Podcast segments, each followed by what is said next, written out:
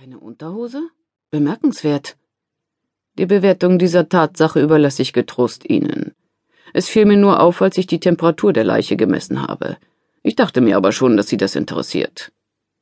Dr. Enno Kinneberg, der Gerichtsmediziner, stand mit dem Leichenthermometer in der Hand neben Kriminaloberkommissarin Pia Koritki. Sie wusste, er meinte das weder anzüglich noch sonst irgendwie tendenziös. Es war seine spezielle Art, mit der Polizei zu kommunizieren. Na und? meinte Kriminalhauptkommissar Heinz Broders. Er hatte die Bemerkung des Gerichtsmediziners ebenfalls gehört. Ich hab das damals auch so gemacht, mit 14, als in der Bravo stand, dass die Bay City Rollers es so halten. Das Gefühl war aber nicht so klasse. Deine Gefühle in Ehren, Broders. Kannst du dich nicht mal um die Leute da hinten kümmern, die gleich unsere Absperrung niedertrampeln? fragte Pia Koritki. Sie hatte beobachtet, wie die Schaulustigen die Hälse reckten und sich unaufhaltsam vorwärts schoben, wohl um besser beobachten zu können, wie der Gerichtsmediziner seine Arbeit tat. Der Grund für die ungewöhnliche Betriebsamkeit am Strand von Pelzerhaken war eine Wasserleiche. Sie war vor einer knappen Stunde von drei Wanderern bei einem Ostseespaziergang gesichtet worden. Zuerst war die Schutzpolizei am Strand von Pelzerhaken eingetroffen, um sich davon zu überzeugen, keinem Scherz oder Irrtum zum Opfer gefallen zu sein. Danach hatten sie die Mordkommission der Bezirkskriminalinspektion in Lübeck informiert, ein Spurensicherungsteam angefordert und auch die Wasserschutzpolizei benachrichtigt, die im nahegelegenen Neustadt über ein Boot verfügte.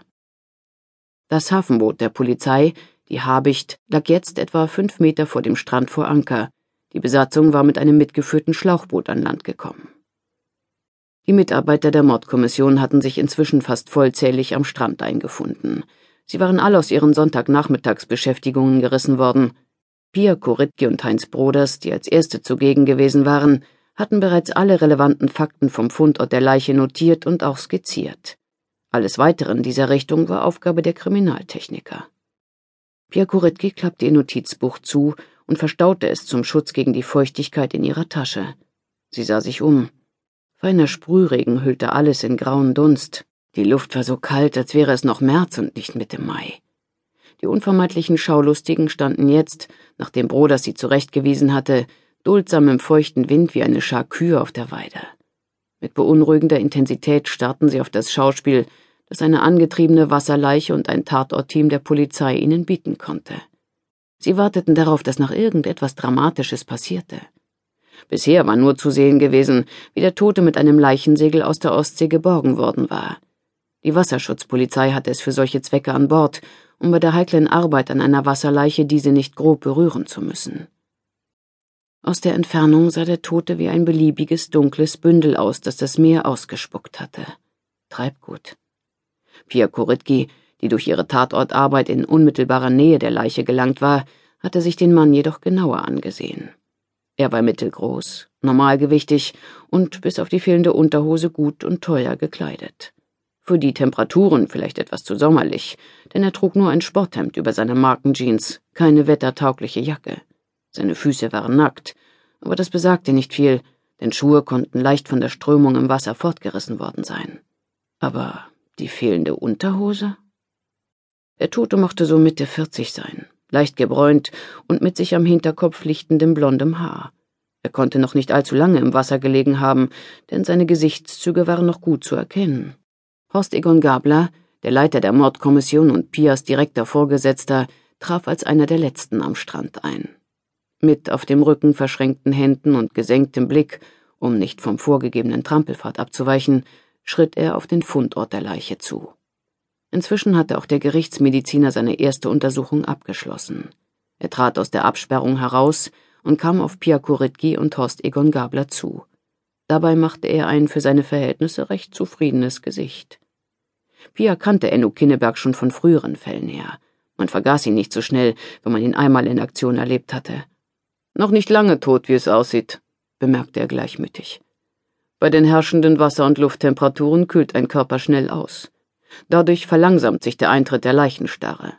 Sie wollen natürlich mal wieder eine genaue Todeszeitbestimmung aber die unbekannte Verweildauer des Toten im Wasser erschwert die Interpretation der Totenflecken. Trotzdem denke ich, dass der Mann noch nicht viel länger als 72 Stunden tot ist. Eher 48, würde ich schätzen. Aber das ist nur eine erste Vermutung. Ist die Todesursache Ertrinken? wollte Kriminalrat Gabler wissen. Er trat unruhig von einem Fuß auf den anderen. Seine schicken Schuhe mit den dünnen Ledersohlen waren sicher nicht für Strandausflüge im Regen gemacht. Das kann man erst bei der Sektion zweifelsfrei feststellen. Ich habe bei der äußeren Besichtigung der Leiche keinerlei Spuren von Gewaltanwendung feststellen können. Sie müssen das Ergebnis der inneren Leichenschau abwarten. Horst Egon Gabler wechselte einen bedeutsamen Blick mit einem Kollegen von der Wasserschutzpolizei, der sich in seinem Windschatten aufhielt. Was kommt denn Ihrer Meinung nach sonst noch als Todesursache in Frage? Ein Herzinfarkt zum Beispiel? Oder wir haben es hier mit dem sogenannten Badetod zu tun. Das ist ein Reflextod, der eintreten kann, wenn zum Beispiel kaltes Wasser in den Kehlkopf eindringt. Wann wissen wir genaueres? Wenn ich heute noch ein Team zusammentrommeln kann, haben Sie zu den Spätnachrichten erste Ergebnisse vorliegen, antwortete Kinneberg. Gabler nickte. Aus Erfahrung wusste er, dass es zwecklos war, Kinneberg zu irgendetwas zu drängen. Die Umstehenden beobachteten fasziniert, wie sich der Gerichtsmediziner den bestehenden Wetterverhältnissen zum Trotz mit großem Geschick einen Zigarillo anzündete. Der ausgeblasene Rauch wurde von den Windböen sofort davongetragen. Mein einziges Laster, bemerkte Kinneberg lakonisch, als er registrierte, dass man ihn beobachtete. Bier, Schnaps und Frauen habe ich schon aufgegeben. Er rauchte nur wenige Züge und drückte die Glut am Absatz seines Schuhs wieder aus. Den halb aufgerauchten Stummel verstaute er in der Schachtel. Eine Leiche, ein Zigarillo, dachte Pia, der das alles makaber und gleichzeitig vertraut vorkam. Aus den Augenwinkeln heraus sah sie, dass der Leiter, Horst Egon Gabler und der Kollege von der Wasserschutzpolizei einander erneut ansahen. Da war etwas im Busch. Ich tippe, wir sind umsonst hierher gekommen, raunte Heidmüller ihr zu und unterbrach so ihre Überlegungen. Oswald Heidmüller war ebenfalls einer von Pias Kollegen im Kommissariat 1 und seit ein paar Monaten auch Pias Zimmerkollege. Sieht mir mehr nach einem Unfall aus. Der Typ ist wahrscheinlich ins Wasser gefallen und ertrunken. Wäre ja nicht das erste Mal, dass so etwas vorkommt. Zieh lieber keine voreiligen Schlüsse. Der neue Fall weckte auf eine ganz besondere Art und Weise Pias Interesse. Fast bedauerte sie, dass sie ab Anfang der nächsten Woche Urlaub eingereicht hatte. Eigentlich waren die freien Tage dazu gedacht, ihre Wohnung neu zu streichen. Je näher der Termin jedoch rückte, desto weniger Lust verspürte sie, ihr Vorhaben in die Tat umzusetzen. Und das Wetter in Schleswig-Holstein sah bisher auch nicht gerade nach Urlaub aus. Als Pia heute Nachmittag der Anruf erreicht hatte, sie solle zum Dienst erscheinen, hatte sie sofort darauf spekuliert, einen guten Grund dafür geliefert zu bekommen, ihren Urlaub verschieben zu können. Diese Wasserleiche sah ihr nicht nach einem herkömmlichen Unfall aus, egal ob mit Unterwäsche oder ohne.